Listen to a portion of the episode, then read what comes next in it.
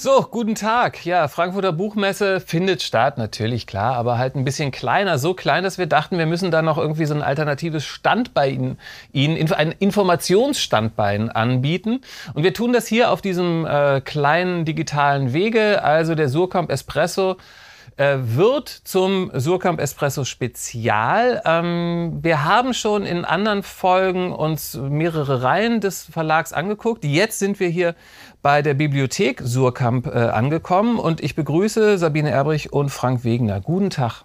Guten Tag. Bevor wir auf ein paar Bücher schauen ähm, zu dieser Bibliothek Surkamp, ähm, ruhig mal ausholen. Wie kam es dazu? Die Geschichte, der Werdegang. Bitteschön. Unser ältestes äh, Informationsstandbein im Verlag, unsere ja. älteste Programmreihe.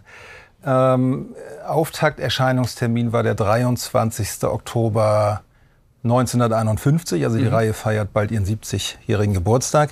Äh, Peter Surkamp selbst hat sie initiiert. Ihm schwebte eine Liebhaberbibliothek für eine Leserelite vor. Und äh, was er im Sinn hatte, waren die, wie er sagte, idiosynkratischen, also eigensinnigen Nebenwerke großer und größter AutorInnen. Also die Hauptwerke, die wollte er im Surkamp Hauptprogramm ähm, belassen wissen, aber, aber diese, diese äh, exquisiten Nebenwerke, die wollte er in dieser Bibliothek versammeln. Ähm, das, war, das war so die, die Auffassung, die Vorstellung, die er damals davon hatte. Prosa, ähm, Lyrik, äh, Geisteswissenschaften, mhm. original deutschsprachig, aber auch in Übersetzung. Und ähm, programmatisch ist das so eine Art Who is Who dessen, was äh, in alter Zeit Surkamp-Kultur genannt wurde. Äh, Inga Christensen, Clarice Lispector, Nelly Sachs, Fritzi Mayröcker, äh, Achmatova, Rosemary Waldrop, Beckett, Proust, Joyce und so weiter, Handke, Enzensberger, ähm, in der Theorie Adorno, ähm, Benjamin, Brecht, Bloch, also Wittgenstein, also wirklich, wirklich namhafte AutorInnen. Das Ganze äh, begann 1951 in dieser Anmutung ähm, in der Gestaltung von Rudolf Kroth. Ähm, das bringen wir mit der Reihe heute nicht mehr gut äh, in Verbindung, denn seit 1959, seit Willi Fleckhaus die Gestaltung übernommen hatte, sieht die Reihe so aus. So sah sie auch lange Zeit relativ unverändert aus. Hin und wieder wurde mit Farben experimentiert, mal mehr, mal weniger gelungen. Ich finde das hier ganz apart. Ja. Camus, das kann man so machen. Und äh, im Grunde haben wir in diesem kleinen Format gearbeitet bis 2009. Und dann sind wir auf die Idee gekommen, dass wir, dass wir auch ein größeres Format einführen könnten. Ich zeige das auch mal. Das ist äh, Kubin, die andere Seite. Das ist äh, ein Buch, das sieht man hier auch. Ähm, wir haben hier also so was Illustratives auf dem, auf dem Naturpapiercover. Also das ist eine Neuerung. Und dass wir überhaupt dann, ähm, ich weiß nicht, wie gut man das sieht, hier sind einige Illustrationen, einige Bilder. Also dass man zu solchen Bild-Textformaten übergeht. Das ist etwas Neues. Das machen wir seit 2009 relativ flexibel. Mal kleinere mhm. Formate, mal größere, mal illustriert, bebildert, mal nicht. Ähm, darüber haben wir uns die Möglichkeit eröffnet, äh, veritable Kunstbücher eigentlich, die aber trotzdem so ein auch literarisches Narrativ vielleicht haben, ähm, zu publizieren. Sabine hat zum Beispiel das Adressbuch von Sophie Kall übersetzt. Das versuche ich auch mal zu zeigen. Also das ist ja sehr abbildungsbildlastig. Eine Konzeptkünstlerin, die aber mit einem Anspruch arbeitet, den man auch literarisch verstehen könnte. Mhm. Und ähm, ich glaube, was, was, was für uns, äh, wie soll ich sagen, also wir, wir empfinden da so einen gewissen Lokalpatriotismus in Bezug auf diese Reihe. Und der handelt auch ähm, von der Ausstattung. Das ist wirklich unsere bibliophilste, am aufwendigsten ausgestattete Reihe. Okay. Also wir haben hier das Naturpapier, wir haben hier diesen sehr schönen Einbanddeckel, das kann ich auch mal zeigen, das ist sehr massiv, farbiges Vorsatzpapier. Papier mit sehr, sehr dicker Grammatur, also diese Abbildung zum Teil auch vierfarbig, das funktioniert sehr gut auf dem Papier ein Lesebändchen. Also das ist wirklich Fadenheftung. Ja, das äh, wird man jetzt nicht sehen, aber hm. ähm, wir glauben es. Das könnt ihr mir glauben. äh, Faden geheftet, das ist schon, das ist schon exquisit ausgestattet. Ähm, hervorragend. Da haben wir jetzt so ein bisschen Geschichte genossen, äh, haben angefangen im Jahr 1951 und ganz genau äh, in diesem Jahr kam auch die Erzählung raus von Arno Schmidt und dazu kommen wir jetzt zu einem, zu einer ja ebenfalls einer Neuerung der Bibliothek Surkamp. Und zwar, man kann eigentlich sagen, der ersten Graphic Novel. Erzählen Sie ein bisschen was dazu. Wie kam es dazu? Ähm, wir, sind, wir sind große Schmidt-Fans. Äh, Schmidts Werk liegt seit, äh, seit einiger Zeit hier im, im Surkamp Verlag vor. Wir veröffentlichen das. Ähm, Nicolas Mahler, der Meister der Reduktion, Proust Recherche, 2000 Seiten, das hat er auf 132 Seiten, glaube ich, mhm. gebracht.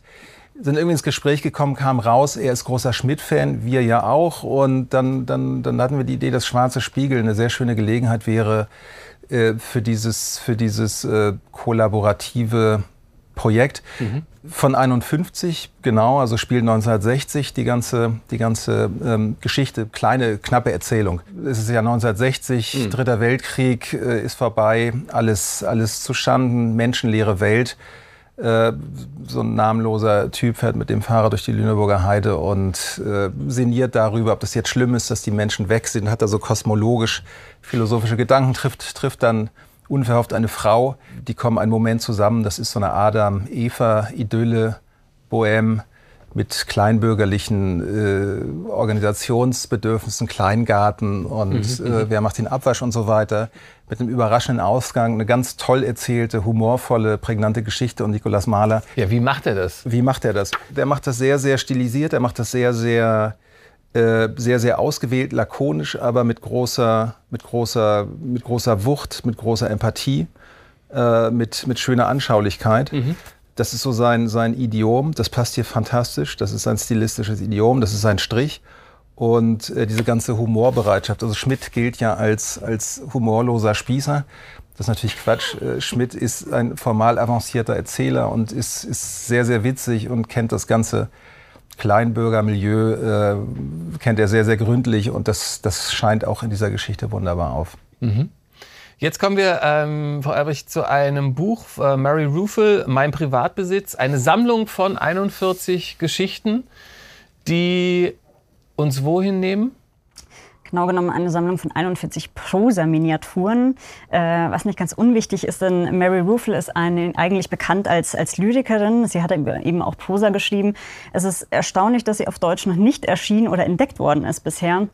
Ähm, sie gilt wirklich als eine der bekanntesten Lyrikerinnen äh, in den USA. Sie ähm, war für den Pulitzer Prize nominiert von, für den National Book Award. Sie äh, publiziert ihre Bücher seit über 40 Jahren. Mhm. Ähm, insofern sind wir sehr, sehr froh, äh, dass wir diese literarische Trouvaille nun auch dem deutschen Lesepublikum anbieten können, in der kongenialen Übersetzung, wie man hier ja auch sieht, von Esther Kinski. Ähm, aber äh, ja, zurück zu den 41 äh, Texten, die hier versammelt sind. Mary Ruffle ähm, hat einen sehr, sehr besonderen Blick ähm, für den Alltag.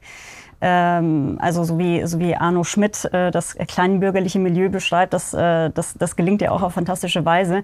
Sie hat eine besondere Gabe des Hinsehens, kann man sagen. Und in diesen 41 kurzen Fragmenttexten mhm. ähm, beobachtet sie Menschen im Alltag. Ähm, sie schreibt beispielsweise, vielleicht nicht ganz so alltäglich, über die für sie zu Unrecht ähm, abgelegte Tradition von Schrumpfköpfen.